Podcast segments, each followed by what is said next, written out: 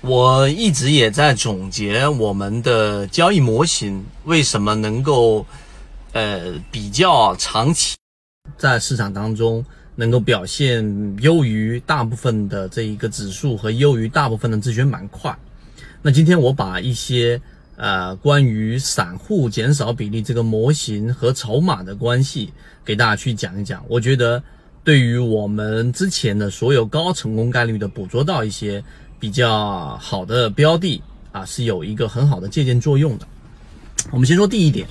就是我们的这一个筹码分布啊，它这一个是始于陈浩天狼五零这一个软件，它实际上呢是把每一个短期阶段里面的成交量，然后把它作为记录在价格区域当中，然后做成了这样的一个筹码分布，然后有了筹码峰，然后让我们。从原来看股价成交量这一种比较模糊的状态，转变成从股价的一个阶段里面有一个比较大的一个筹码密集峰。以前的这一种方式只能看到成交量，而在筹码分布上，它给了我们一个更直观的知道大部分的筹码到底是在聚集还是在分散。这一点上是有一个很好的这一个进步，并且对我们的交易是有很大的一个帮助的。这个是筹码分布。但是呢，筹码分布和成交量一样，它有着一些弊端。例如说，当时间周期一旦拉长，那么它就会失真，它就会变得很粗糙，甚至于你前面的结论都会从原来的有效、极其有效变成完全无效。所以我们就引入了第二个模型，就是散户的减少。为什么呢？因为季报数据里面，呃，散户就等同于股东。啊，因为股东里面百分之九十九都是普通的散户，只有极少部分是机构。而只要这一个等式逻辑是通的，但由于它呢是我们的每一个季度公布一次，就每三个月公布一次，因此它的时间周期呢就从原来的几个交易日，三个、五个、十个、一周左右，然后转变成为了三个月，啊，也就是六十个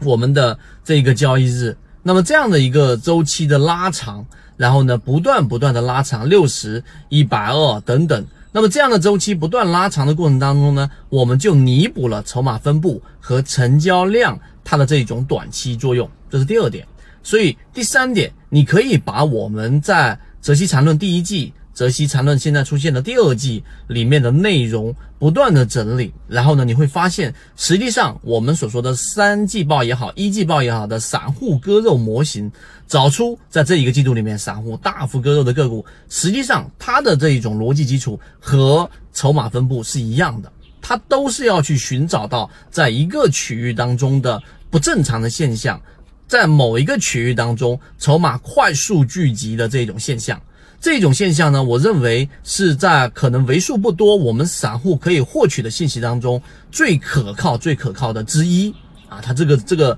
是我们的模型当中成功的地方，也是能够持续运用的地方，也是我们分享给圈子里面各位很核心的一个地方。所以，我们现在就展开了这个第二季泽西缠论，也是为了要把这两个模型再进行叠加。其实也包含着缠论里面的均线系统和里面的 MACD 系统和我们刚才说的筹码系统，再叠加上季报数据的系统。那么我们一边吃肉一边打猎，这个就是我们在做的一个事情。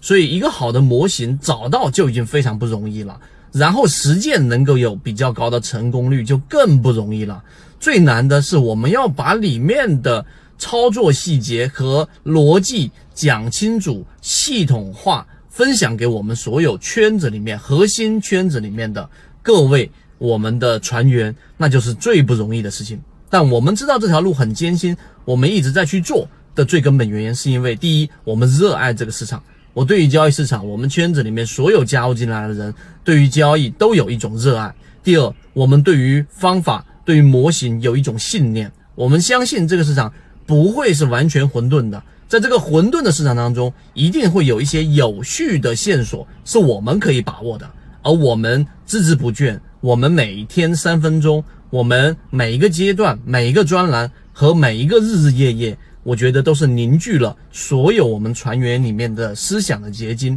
和实践的精华。